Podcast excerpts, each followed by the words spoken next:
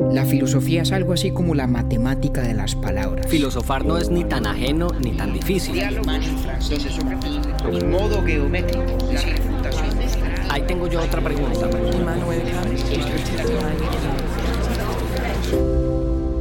Urbi et Orbi a la ciudad y al mundo.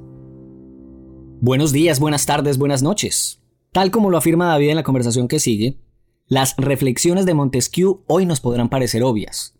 Sin embargo, la grandeza de su pensamiento radica precisamente en que abrió camino para concebir el Estado como hoy lo entendemos. Y aquí me refiero específicamente a la separación de los poderes.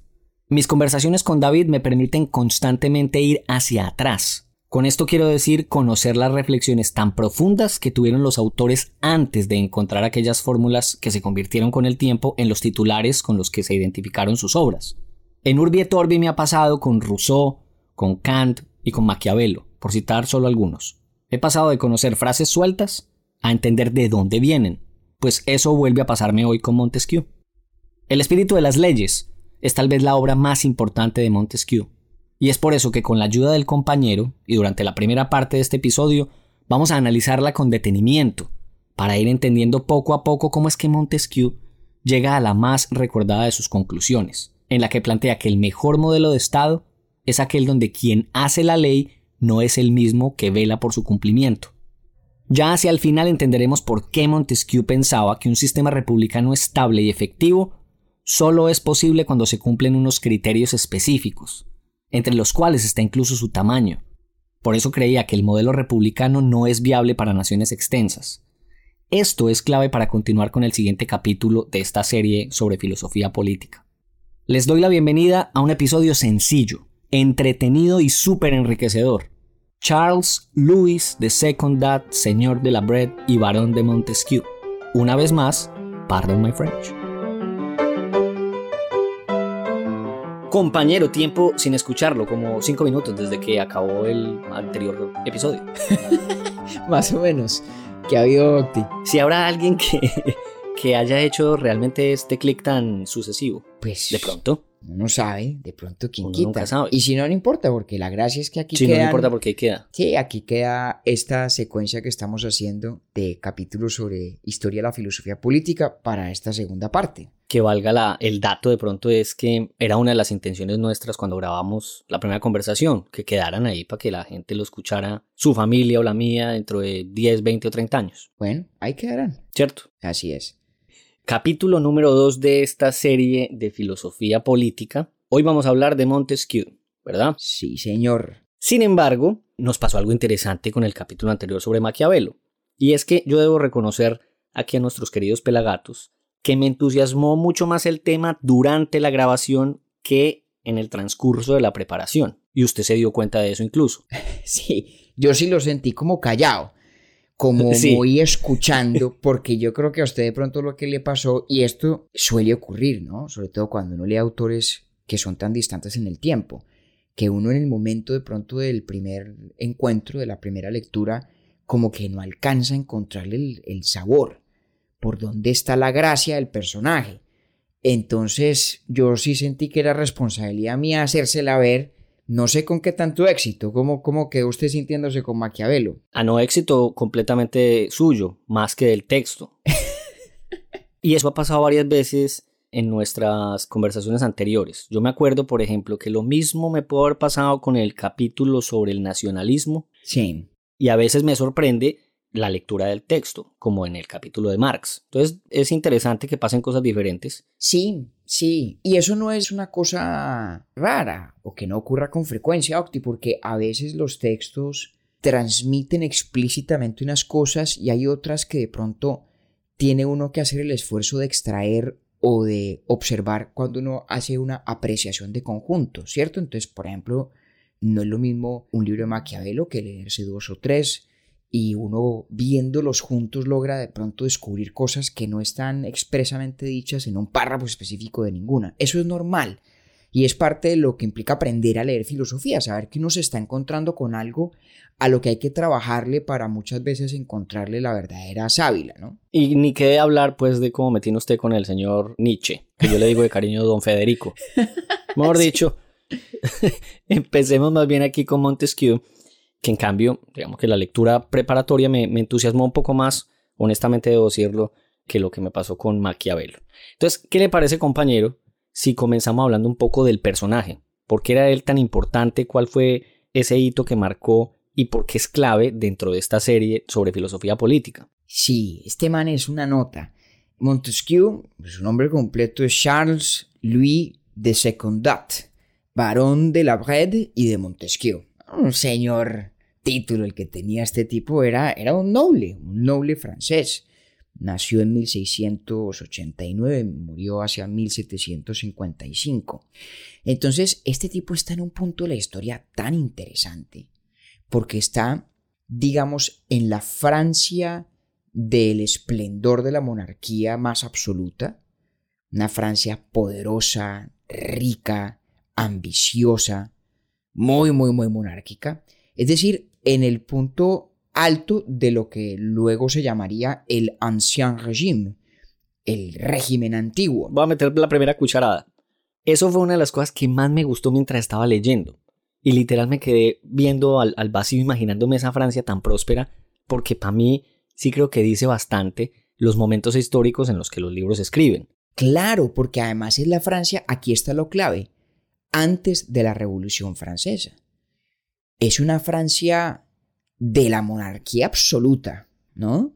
La Francia de la ilustración pura. Y efectivamente, ilustración de la cual participó Montesquieu y en la cual jugó un rol importante, ¿no? Entonces, este tipo, mire, como le decía, era, era un noble, era un hacendado, un gran terrateniente feudal.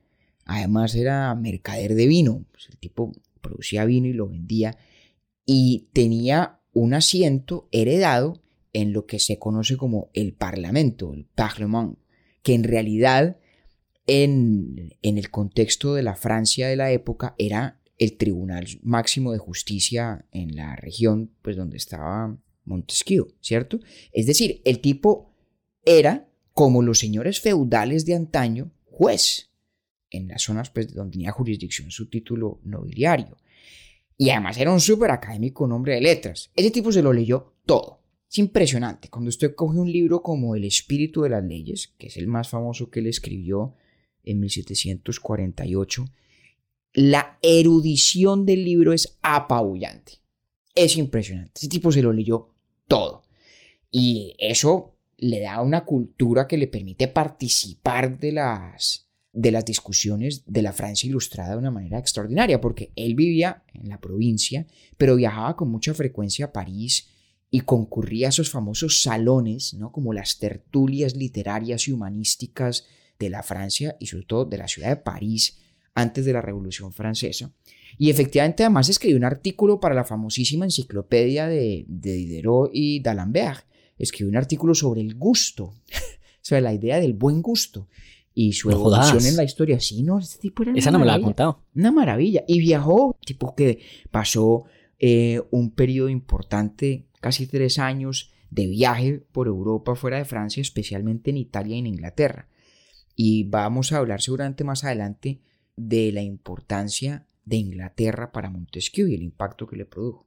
Tipo sensacional, muy interesante y como digo, muy culto, con la capacidad de ver a la sociedad con un ojo muy, muy agudo y muy incisivo, siendo en muchos sentidos un representante clásico de ese ancien régimen, de ese régimen antiguo, todavía un poco feudal, que subsistía en la Francia de la monarquía absoluta entonces. Ese es nuestro sujeto de hoy, nuestro querido Montesquieu. Y déjeme añado a eso de pronto un detalle más de por qué el tipo es tan importante. Octi, cuando yo le dije a usted, venga, hagámonos un capítulo sobre Montesquieu, ¿usted qué fue lo primero que se le vino a la cabeza? La división de los poderes. Ah, exactamente. Es muy charro porque así como Maquiavelo... Y nada más que eso. Eh, eh, claro, y eso es normal y así es la cosa. Eso es como uno le hablan de Maquiavelo y ahí mismo piensa, el fin justifica los medios a uno le hablan de Montesquieu y, e inmediatamente piensa la separación o división de poderes. Y eso es un tema importantísimo en Montesquieu. Vamos a hablar de eso ahorita en, en un ratico, pero de pronto es importante decir, bueno, pero ¿por qué este man es el que tiene el lugar que tiene en la historia del pensamiento político al proponer una idea como esas?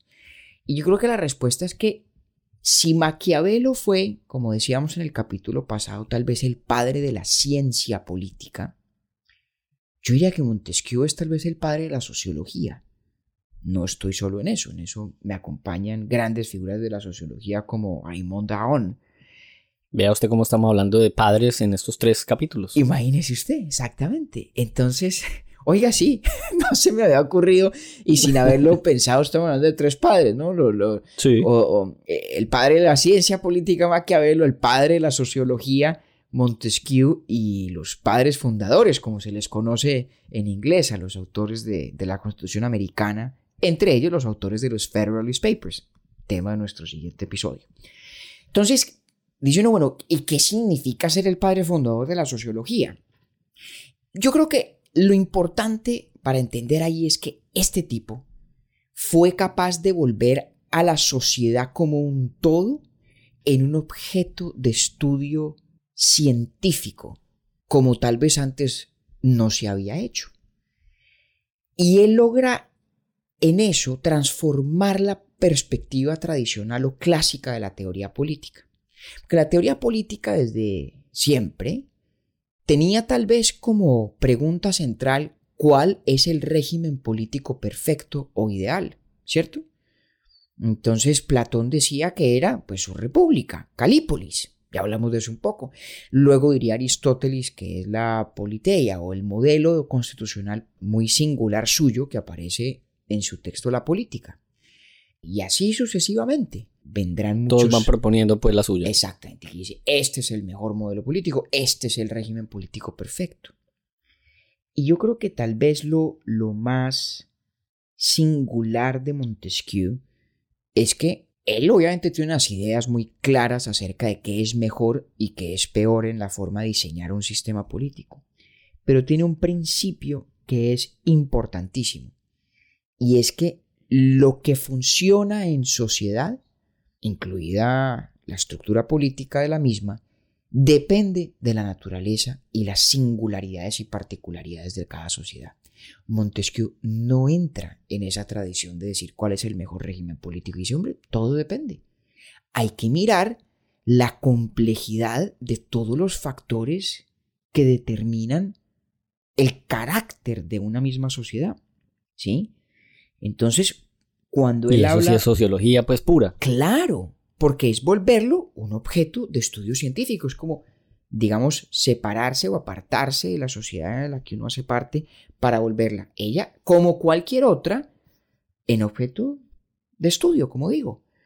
Y por eso el libro se llama El espíritu de las leyes. Le voy a leer un fragmento muy corto. Las leyes, dice Montesquieu, han de estar a tono con las gentes para las cuales se hacen. Y por lo tanto, es altamente improbable que las leyes que funcionan en una nación sean las que mejor funcionen en otra también. Las leyes, dice entonces Montesquieu, deben estar relacionadas en todos los aspectos con la naturaleza de un pueblo, con sus características. Y esas relaciones, todas en su conjunto, son lo que llamo el espíritu de las leyes. Ese tipo dice, mire, uno tiene que, para pensar en cómo crear un mundo político, cómo crear una constitución, cómo crear unas instituciones, tiene uno que entender todas las particularidades de un pueblo. Y entre ellas incluye, y en esto él es súper novedoso, de hecho, las características geográficas de un pueblo. Esto para Montesquieu es muy importante, fíjese usted. Él cree que el clima la topografía misma de los pueblos son importantísimos para entender qué funciona y qué no funciona a la hora de darles leyes. Y hay que mirar el temperamento religioso de un pueblo y hay que mirar su historia particular y singular. Y entonces para él el teorizar sobre la política tiene que estar siempre precedido de un diagnóstico muy exacto de, bueno, ¿de qué pueblo estamos tratando? Dime el pueblo y te daré las leyes. Pero no hay una respuesta en abstracto de cuál deba ser el régimen político perfecto o idóneo. Hay unas... Que una cosa aplique para todos. Exactamente. Hombre, ya vamos a ver que hay unas nociones en Montesquieu que son importantes en todos los contextos, pero son unas nociones... Eso le iba a preguntar. Sí, son unas nociones muy generales que no se traducen siempre al mismo conjunto de instituciones o al mismo diseño de instituciones. La distinción yo creo la más importante es la distinción entre las formas despóticas de gobierno y las que no lo son. Pero hay formas muchas del despotismo, como hay muchas formas también de regímenes políticos que no sean despóticos. Y cuál sea la apropiada, hombre, pues depende de las particularidades del caso. Ahí hay una gran novedad en esta idea que a nosotros de pronto nos parece muy obvia, pero que no lo era entonces, pero además debo decir que sobre todo nadie había desarrollado con semejante cuidado con el que lo hizo Montesquieu, especialmente en este libro El espíritu de las leyes. ¿Cómo la va viendo? Ya le iba a decir yo que me engancho más rápido. Claro, porque es como una inyección de sensatez, ¿no? Lo que dice el tipo. Yo tengo una pregunta, como siempre, yo siempre digo, usted verá cuando me la, me la, me la resuelve, pero mientras usted me iba exponiendo todo lo que planteaba Maquiavelo, de lo importante que es la particularidad de cada pueblo. Montesquieu. Perdón, Montesquieu. La importancia de crear leyes para la particularidad de cada pueblo-nación. Sí. Y esto me suena a mí que tiene todo el sentido del mundo. Sin embargo, cuando estamos hablando de Calípolis, pues también tenía todo el sentido del mundo. ¿Cómo yo reconcilio esas dos cosas? Ah, eso es una muy buena pregunta, porque finalmente la teoría política se mueve muy, muy entre esos dos polos, ¿no? La teorización del estado perfecto, del estado ideal, del estado idóneo, que es lo que hacía Platón en Calípolis, y la teorización tal vez más pragmática de, bueno, ¿qué funciona para este pueblo dadas las condiciones y características que tiene? Y yo creo que la forma de reconciliar las dos es darnos cuenta de que los pueblos o las sociedades no son entidades estáticas, sino que evolucionan con el tiempo.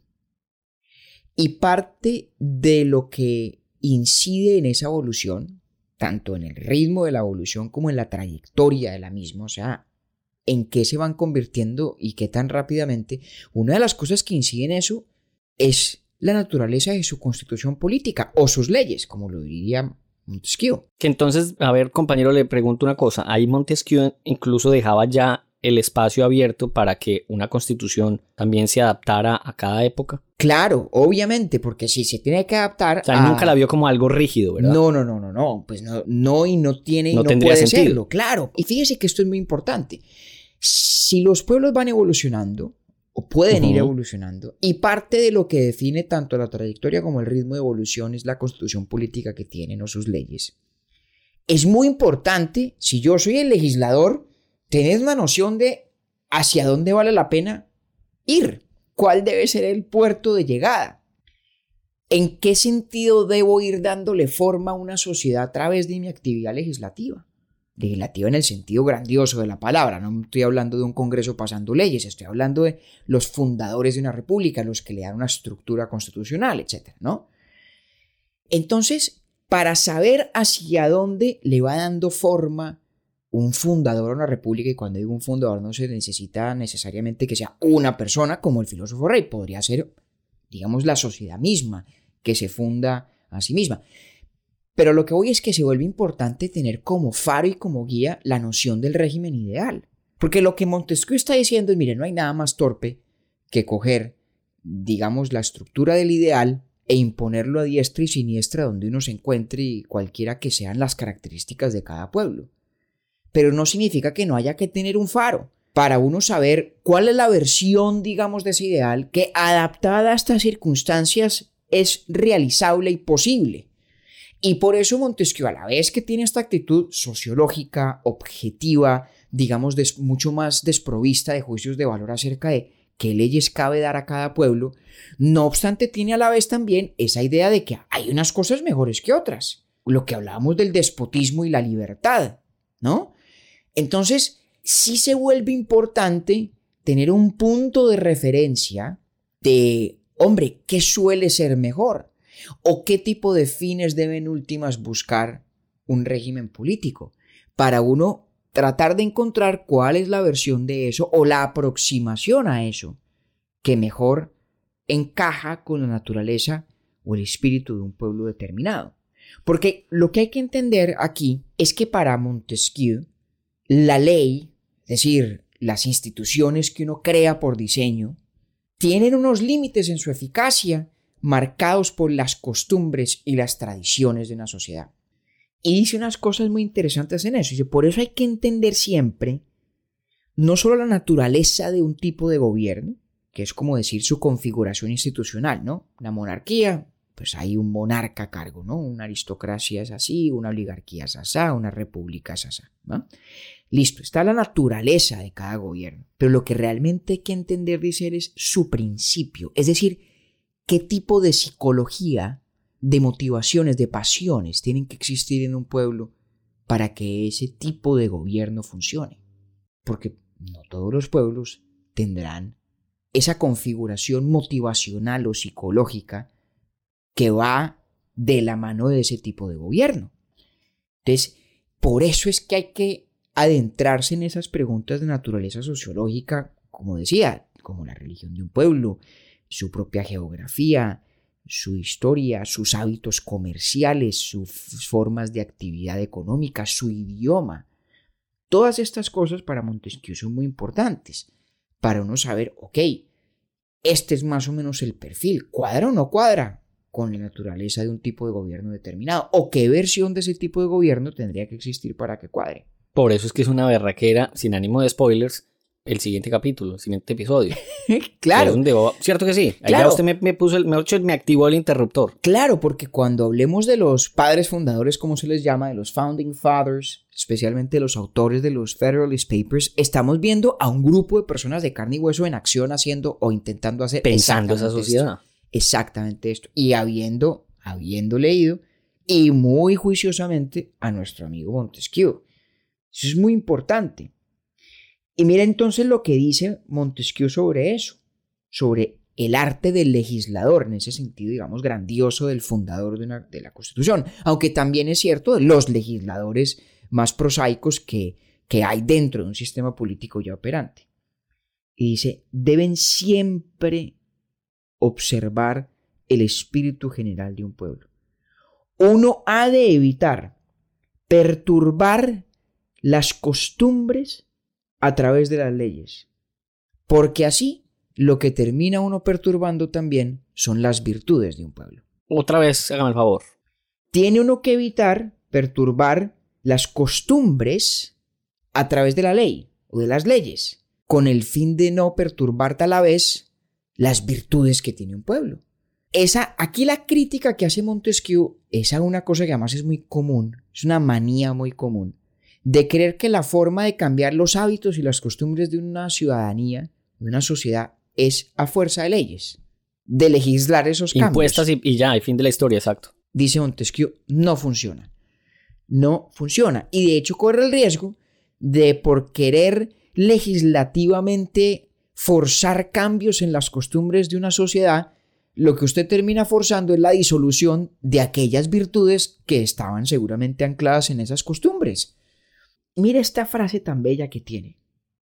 Si bien las leyes rigen las conductas o las acciones del ciudadano, son las costumbres las que rigen la conducta o las acciones del hombre y de la persona. Como quien dice, hombre, la verdad es que a la hora del tinto, la ley será impotente cuando no esté sustentada siempre en un sustrato cultural, podríamos decir. No hay manera de que la ley se imponga por encima de los hábitos, muchos de ellos seguramente inconscientes, de una población, de un pueblo. Y ahí está el arte de, saber legislar bien. Y encontramos en Montesquieu, muy a propósito de eso y como ejemplo, una cosa que vea usted, Octavio, que la hemos, la hemos ido hallando en muchas partes.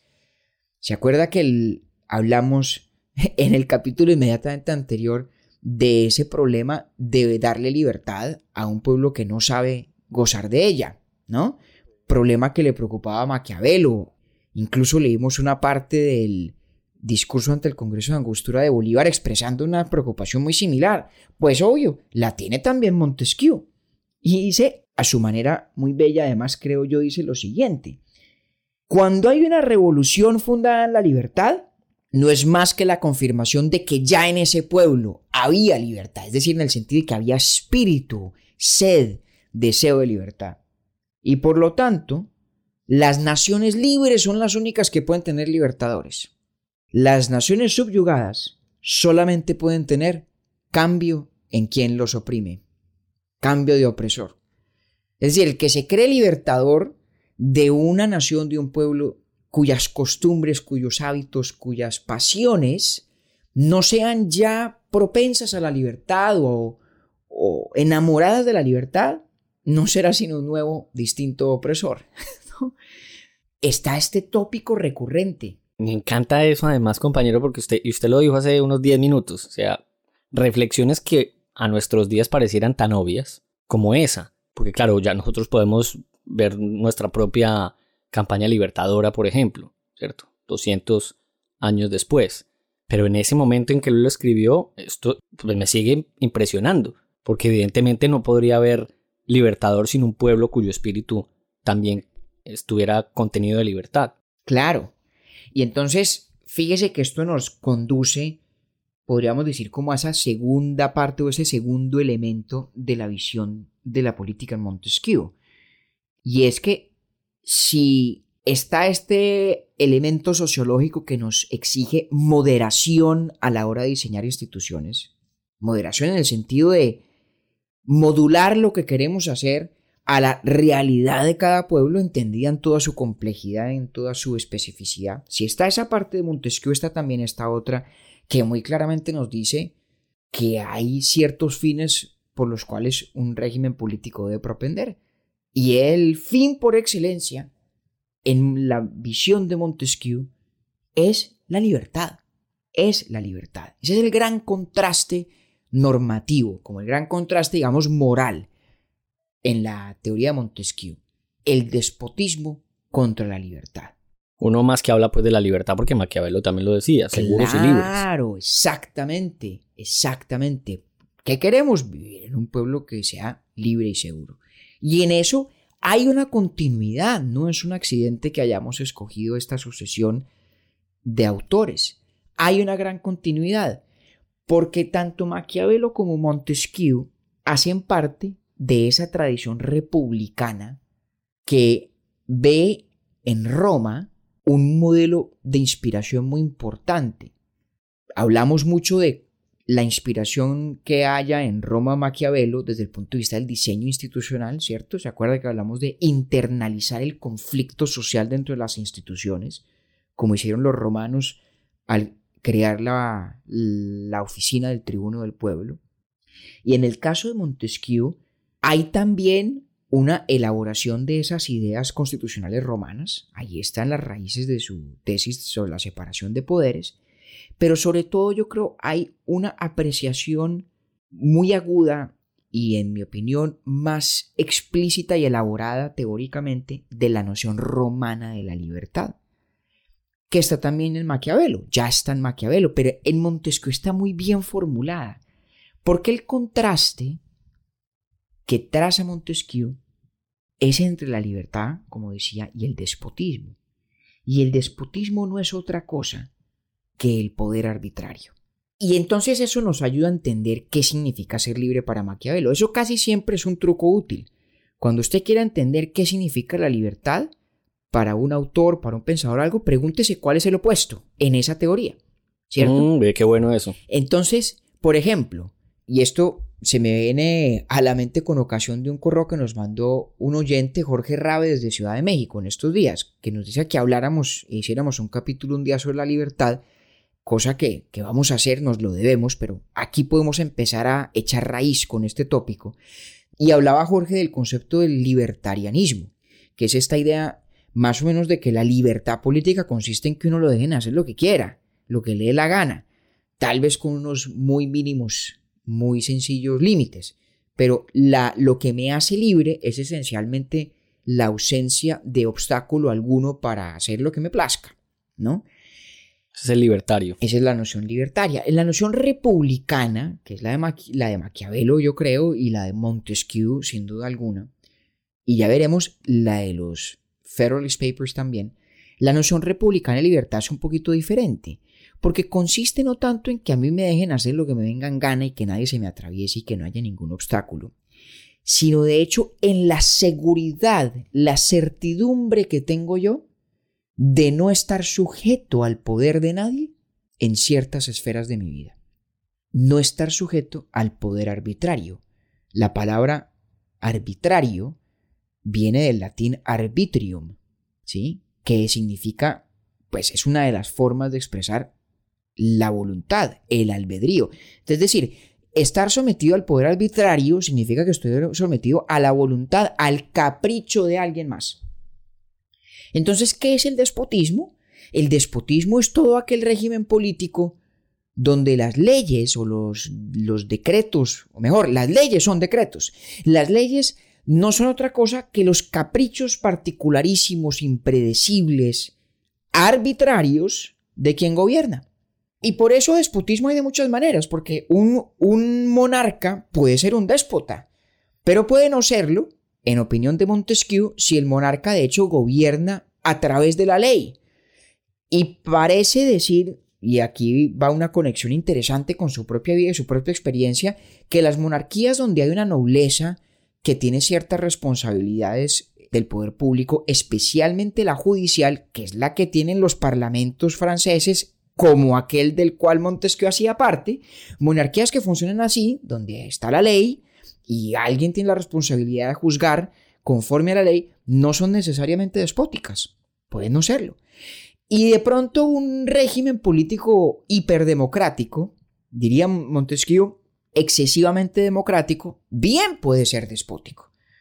Imagínese usted de pronto los excesos democráticos de Atenas donde plebiscitariamente se podía decidir de todo, incluso la pérdida de la libertad de un ciudadano. Y ahí, en esa arbitrariedad en el ejercicio del poder, es donde encuentra Montesquieu el gran enemigo de la libertad. La libertad política para él consiste entonces, como le digo, en esa seguridad, en esa certidumbre de que yo tengo una esfera protegida de acción. Y lo dice casi textualmente, dice, la libertad política en un ciudadano es aquella tranquilidad de espíritu que procede de la opinión que cada uno tiene de su propia seguridad, de su propia inmunidad de cara al capricho de alguien más, al capricho de otro. ¿Y cuál es la única forma de darle a todo el mundo en una sociedad esa tranquilidad? De darle a todo el mundo razones suficientes y justificadas para tener esa opinión de que cada uno tiene su esfera protegida de acción en la cual ningún otro puede intervenir conforme a su capricho. Pues la única forma es la ley. Y por eso Montesquieu dice es que la ley no es una restricción de la libertad. No, no, no. La ley es lo que hace posible la libertad política. Sin ley no hay libertad política. ¿No? Y esto es uno de los elementos más importantes de esa tradición republicana. ¿Y dice Montesquieu que sean unos mínimos de ley o no? Claro, tiene que haber unos mínimos de ley que sean compatibles con ese hecho de que yo tenga una esfera protegida de acción. Esa pregunta va relacionada con otra y es, entonces el tamaño de la república es importante. Sí, claro, pero por una razón un poquito diferente. Póngame esa en remojo un segundito. Listo. Pero venga, para que afinemos este concepto de la libertad de eh, republicana de Montesquieu. Pero dígame. Lo que quería saber es, así como Montesquieu contrasta con el despotismo Maquiavelo, porque no me acuerdo con qué la contrasta, la libertad. Ah, eso es una buena pregunta. Lo que pasa es que Maquiavelo habla de la libertad menos como un atributo de cada ciudadano y más como una característica de la ciudadanía como un conjunto, de la república como un conjunto. Pero pues en el caso de él, el contraste es también, digamos, una forma del despotismo, la tiranía. Que repito, puede o no ser una tiranía de una misma persona. ¿sí? Puede haber formas de gobierno donde participe todo el mundo que tengan características tiránicas. Si se conducen con capricho, ¿sí? pues entonces serán tiránicas si, si, si, lo que hacen es utilizar el poder del Estado para imponer su voluntad caprichosa y no para imponer leyes que busquen el bien de todo el mundo y proteger una esfera de conducta para cada quien, pues entonces serán tiránicas. Pero claro, lo que usted dice es muy importante, el tema de los mínimos de leyes. Y Montesquieu, de hecho, dice, una, dice algo en lo que yo creo firmemente, y es que la formalidad de la ley ese tema de que las leyes tengan unos procedimientos estrictos, rigurosos, a veces tediosos, y que uno dice, hombre, ¿qué es esta cosa tan complicada para Montesquieu? Eso es una parte importantísima de la garantía de la libertad política. Dice por ahí en el espíritu de las leyes lo siguiente, mira esto qué chévere. Dice, si usted examina todas las formalidades de la justicia en relación con lo difícil que es para un ciudadano, ¿sí? recuperar una plata que le han robado, estoy haciendo aquí una traducción a mano alzada, ¿cierto? O de obtener satisfacción de cara a un insulto de que ha sido víctima, pues usted sin duda alguna va a pensar, ¿no? Que esas formalidades son excesivas. Eso es demasiado, que vaya tan complicada y tan enredada. Sí, yo necesito mi reparación ya y no me ponga tantas trabas. Pero, si usted observa o considera esas mismas formalidades de la justicia, en relación con la libertad y seguridad del ciudadano, con seguridad han de parecerle muy pocas, insuficientes. Porque él dice que la gran garantía de la libertad política es que es difícil vulnerar la libertad, es decir, la autonomía en la esfera de conducta específica que demarca la ley de cada persona. ¿Y por qué se vuelve difícil? Pues porque el Estado en la noción republicana de la que está hablando Montesquieu, se rige a través de leyes y las leyes imponen formalidades, imponen requisitos, procesos, trámites, condiciones. Entonces, eso que a nosotros a veces nos parece con un espíritu muy pragmático, innecesario, complicado, en demasía, para Montesquieu es un ingrediente esencial de la libertad. ¿Qué es lo que nos protege del capricho del magistrado? Del capricho de la persona que actúa en nombre del Estado. Y en alguna parte dice, con razón, que la expresión perfecta de la libertad política, de una libertad republicana auténtica, es una sociedad donde uno le tiene miedo a la magistratura, pero nunca al magistrado como persona. ¿Por qué? Porque uno en esa sociedad que es libre en este sentido, sabe que lo único que, que puede, digamos, vulnerar la libertad propia es lo que la ley, que es general y que es bien conocida desde antes para todos, dice, y no lo que a quien administra la ley le provoca. Entonces fíjese que ahí está el tema del capricho versus la ley, versus la norma.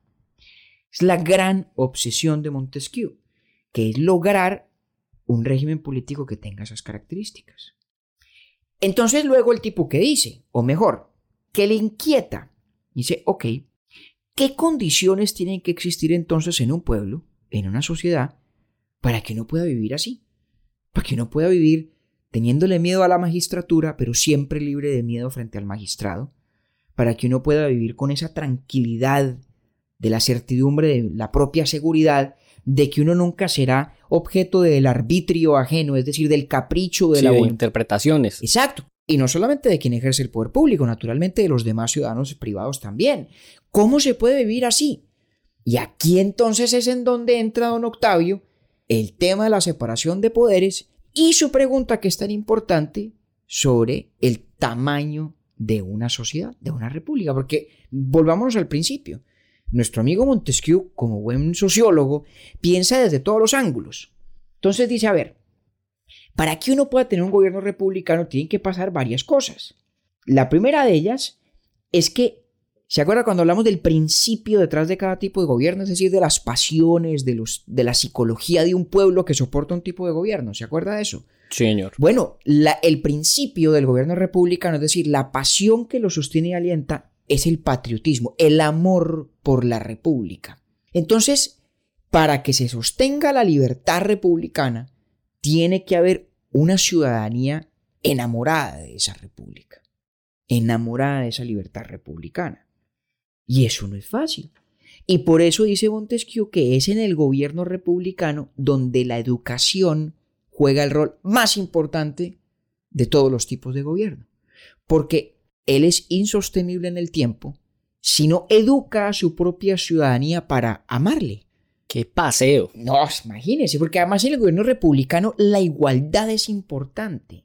No la igualdad absoluta, dice Montesquieu, no es que todo el mundo tenga que ser igualmente, tener exactamente las mismas condiciones materiales, pero la libertad republicana Dice Montesquieu, y en esto estaban de acuerdo muchos de sus predecesores en esa tradición y lo estarán también muchos de sus sucesores, en esa tradición la libertad republicana no es compatible con la excesiva desigualdad. La república, nos dice Montesquieu, debe ser austera y sus ciudadanos más o menos igualmente modestos. Y la república como tal es la que ha de ser muy rica si le salen bien las cosas. Esto mismo decía Maquiavelo, ¿no? Entre otras, entre otras, vale la pena recordarlo. El truco de la república exitosa son ciudadanos pobres en una república muy rica. Entonces, fíjese los ingredientes que él va sumando. Tiene que haber amor por la república, lo que él llama, digamos, patriotismo, el amor por la patria. Tiene que haber un sistema de educación sólido que sepa transmitir ese amor por la libertad republicana. Tiene que haber ese grado importante de igualdad o por lo menos ausencia de desigualdades excesivas que puedan resquebrajar esa solidaridad patriótica de la cual depende la República. Y luego hay un elemento que es muy importante, y es que tiene que haber una muy activa participación política. Tiene que haber preocupación por la cosa pública. En el gobierno monárquico, es muy fácil que el ciudadano privado se desentienda por completo del asunto público, digamos, desde que no se metan con sus impuestos, lo demás, pues... Sí, esa es la tarea que tiene, ya está. Exactamente, y sobre todo la estabilidad o viabilidad del gobierno monárquico no depende de que el ciudadano esté involucrado en la cosa pública. Entre menos lo esté, tal vez mejor. Pero la naturaleza del gobierno republicano, que es el que mejor expresa ese ideal de la libertad política, exige un grado de participación importante. Tiene que haber, tiene que haber cultura de la libertad de todos, de todos. Por eso es tan importante ese patriotismo, ese amor a la república, para que todo el mundo quiera participar de la cosa pública y estar metido en ella, ¿no? Eso me parece una nota. O sea, es la cuota inicial. Eso es esencialísimo, eso es esencialísimo. Y además, claro, como en la República todo depende de lo que hacemos conjuntamente como ciudadanos, la virtud individual es muy importante. Y Montesquieu de hecho defiende, como uno de los elementos institucionales de una república, una institución tradicional romana que es la de los censores, la, pues de la censura, ¿sí? Pero censura no en el sentido de mm, prohibir la publicación de un libro, que es lo que solemos entender por ello, sino el hecho de que haya personas en la sociedad cuya labor sea señalar las fallas de la virtud de los otros, para algo así como crear sanción social frente a la ausencia de virtud. No jurídica, no penal. No se trata de meter a nadie preso por eso. Pero se trata de que haya, digamos, una cultura de vergüenza alrededor del vicio o de la falta de virtud. Es volvernos todos, digamos, vigilantes de la virtud del vecino, porque sabemos que si no nos conducimos todos de manera virtuosa, es insostenible esa vida republicana. Desmenúzame un poquito más esa falla de la virtud, compañero. Pues porque, hombre, si en la República la cosa pública es asunto de todos, todos participamos en la cosa pública y no somos virtuosos, es decir, si no pensamos en el bien común porque nos motiva el amor a la patria o el amor a la República. Esa es la virtud del ciudadano. Esa es la virtud fundamental del ciudadano republicano. Si no tenemos esas características, nuestra participación no estará mediada por la búsqueda de lo que es mejor para todos, no estará mediada por la búsqueda de lo que es mejor para la República, sino seguramente los intereses de cada quien, o tal vez peor la indiferencia de algunos, porque también quien no tiene esa virtud se vuelve indiferente. Para allá iba yo, porque entonces si alguien no participa, la no participación entonces se podría entender desde el punto de vista de quien censura como libertario yo armé aquí pues una película de terror. a ver, digamos que puede ser libertario en espíritu, en el sentido de que, ah, a mí déjeme es que haga yo lo que, lo que quiero y déjeme en paz. Y en el modelo libertario, la cosa pública, de hecho, debe ser mínima. Debería exigir lo menos posible de nosotros en tiempo, en recursos, en dedicación, en, en la psicología individual de cada quien, en todo. Pero aún en esos mínimos, quien censura podría censurar a ese que no está participando. Entendiendo pues lo de la virtud del ciudadano. No, pero ojo, esos mínimos a los que me refiero son los mínimos del modelo libertario. En el modelo de la ah, República de Montesquieu, la República es exigente. Es exigente en el tiempo que nos pide, hay que estar metidos en la cosa pública, es exigente psicológicamente, hay que querer a la República, hay que pasar por ese proceso de educación que es tan importante en la República para quererla, es exigente incluso en nuestras propias condiciones de vida material, acuérdense que se trata de, de la vida austera, y todo esto obviamente es pensando en el modelo romano. Y él dice algo de, de aquel que no, que no quiera. Pues hombre, que precisamente esa persona que, que no quiere en el modelo republicano, pues es el principio lo que va fracturando la estabilidad de ese sistema. Ok. ¿Sí? Vale. Pues la idea de la educación republicana es que muy pocos no quieran, ¿no? Casi ninguno no quiera. Y la idea del censor es que ya educados, pues ya de viejos, digamos, haya un límite en la viabilidad de uno desentenderse ya de viejo. Porque la sanción social de lo que representa el censor evitaría desviaciones del patrón de virtud republicana. Y entonces, ¿cuál es el otro elemento? El otro elemento muy importante es la separación de poderes. Porque la clave de la separación de poderes es que quien haga la ley y quien la aplique no han de ser nunca el mismo. Ahí es donde está la garantía. Exactamente. ¿Cómo garantizo yo el miedo a la magistratura sin miedo al magistrado? Separando por completo la ley de quien observa su aplicación al caso particular. Y este fue el elemento esencial de la libertad inglesa que tanto impactó a nuestro amigo Montesquieu. Hincha fiel del modelo inglés. Hincha supremamente fiel del modelo inglés. Porque decía, claro, los ingleses encontraron un ingrediente muy importante de cómo vivir en libertad. Y es separar esas responsabilidades de hacer la ley, de juzgar sobre la base de la ley, y de hecho él habla, y es lo que nosotros asociamos con el poder ejecutivo, el derecho o el poder o la potestad de ir a la guerra y hacer la paz. Que es, en el caso de los ingleses, la corona, los lores y los comunes. Entonces, la separación de poderes no es simplemente, digamos, un, un, ingrediente aislado o una aportación a las ideas del diseño constitucional, pues que está allí sola. Que me voy a atrever aquí pues a decir una cosa bien imprudente. Dígame. Yo me imagino aquí a Montesquieu viendo el modelo inglés diciendo, esto la tienen tan clara que la participación para él y para el modelo inglés es tan importante que aún se la dan a, a todos, divididos eso sí, en cámaras. Claro, lo que pasa es que ellos están combinando la división de poderes con la idea también de lo que vimos en Maquiavelo, de que los distintos segmentos o sectores de la sociedad tengan representación en distintas voces institucionales. Es como una mezcla de las dos ideas. Sí, y lo vamos a ver más adelante en el otro capítulo. Claro, porque los, la Cámara de los Lores, sobre todo en la, en la época de Montesquieu, pues da expresa los intereses de la, de la nobleza inglesa, ¿no? Mientras que a los comunes pues da expresión a los intereses del, del pueblo inglés, semejante a, el tribun, a la oficina de los tribunos del pueblo en Roma versus el Senado.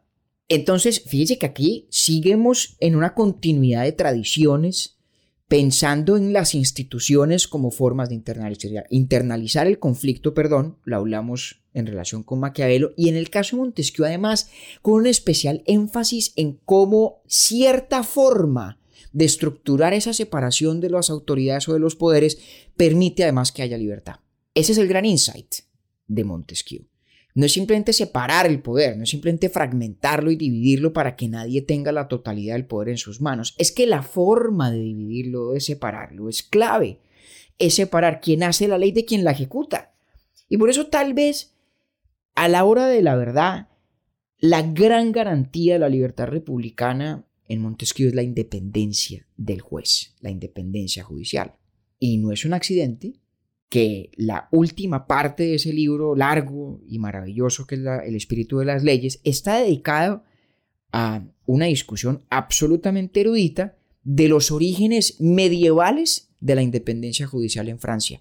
Independencia judicial encarnada en los parlamentos como aquel del cual Montesquieu era parte. Que así fue que usted arrancó. Exactamente. Y déjeme de pronto entonces que, que clausuremos contestando una pregunta que le dejé a usted en el tintero. Usted me preguntó, por qué Montesquieu habla de esto, del tamaño de una república. Devolvámonos a esas condiciones o características que hacen posible y estable la vida republicana, digamos, plena.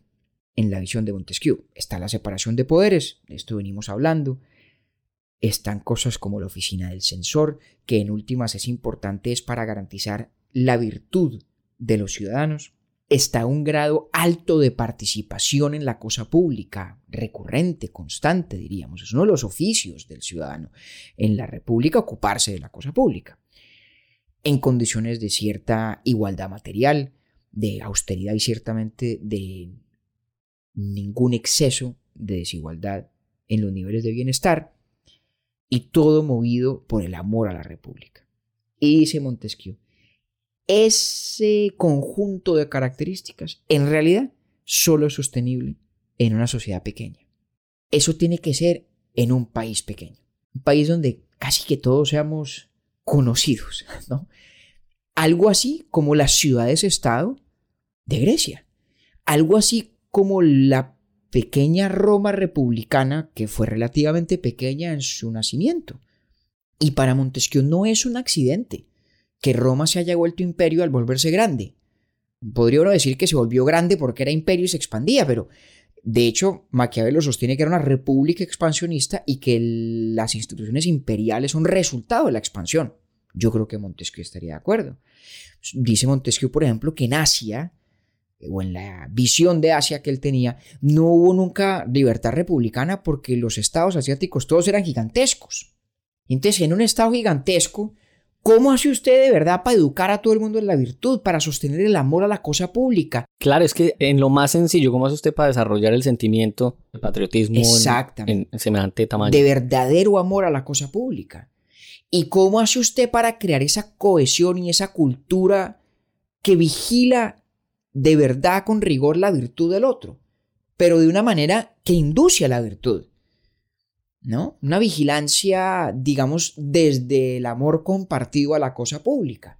¿Y cómo es posible la participación recurrente de los ciudadanos en la cosa pública en un estado gigantesco, en un estado grande? Recordando además la importancia de la libertad, pues en el concepto. Claro, porque todo esto se trata de proteger y de propender por la libertad política en su concepción republicana. Pero entonces digo yo que ahí queda uno a la hora de, acabar esta discusión sobre Montesquieu, queda uno con un sinsabor, que es un problema de fondo, y es moraleja aprendida. Lección de la sociología política de Montesquieu, hemos de pensar las leyes y las instituciones siempre en función de las costumbres de una manera que reflejen la particularidad, la singularidad de las costumbres de un pueblo. Entendido. Muy bien. Pero haremos eso pensando siempre en la libertad política como fin último y propósito del vivir en sociedad, y siempre evitando su antítesis, el despotismo, que es el poder arbitrario y caprichoso de los demás, y del Estado sobre todo. Muy bien, eso hasta ahí vamos claros. Y entonces si queremos ir conduciendo a una sociedad poco a poco hacia el faro de la libertad política, y queremos llegar a tener esas instituciones republicanas que Montesquieu cree que son tan importantes, caramba, nos tropezamos tal vez con un obstáculo insalvable. Es el tamaño de nuestras propias sociedades. ¿Será posible esa libertad republicana de la que habla Montesquieu, que exige virtud, que exige amor a la cosa pública, que exige participación, que exige hacer oficio de cada quien la cosa pública? En sociedades donde vivimos millones y millones y millones? No tengo yo respuesta a esa pregunta, pero es la inquietud con la que me he quedado yo desde la primera vez que leí El espíritu de las leyes. Y ya me dejó entonces con la duda también. ¿Cómo la ve? Eso del tamaño de la nación, del país, pues me parece... Creería uno que eso no tendría mucha trascendencia, pero... Sí, porque estoy pensando, por supuesto, pues en Estados Unidos. Ah, guárdeme esa para, para el tercer movimiento esta sonata de la historia de la filosofía política. Nos vemos entonces en cinco minutos. Nos vemos en minutos, mi querido Octavio. Muchas gracias. Si tuviera que escoger, ya sabe usted pues cuál escogería, pero mentiras. Montesquieu me ayudó a entender mejor a Maquiavel. Así es esto, así es esto. Uno entre más ahondan en los asuntos de la filosofía, mejor va entendiendo a los que ya ha explorado antes. Maravilloso. Abrazo compañero. Lo mismo, don Octavio. Lo invitamos a suscribirse a Urbi en cualquiera de las plataformas en donde nos escucha y así recibir las notificaciones de nuevos capítulos. Estamos en Instagram como arroba Podcast y en www.urbietorbipodcast.com. donde además puede inscribirse a nuestro newsletter. Urbi es producido por Bielo Media, con la edición de Ernei Quintero, el diseño sonoro de Felipe Durán y la coordinación general de Camilo Zuluaga. Agradecemos especialmente a Luciana Pimiento por la voz de la introducción, a Martín Pimiento por el diseño del logo y por supuesto a María Cristina. Nosotros somos David Zuluaga y Octavio Galvis.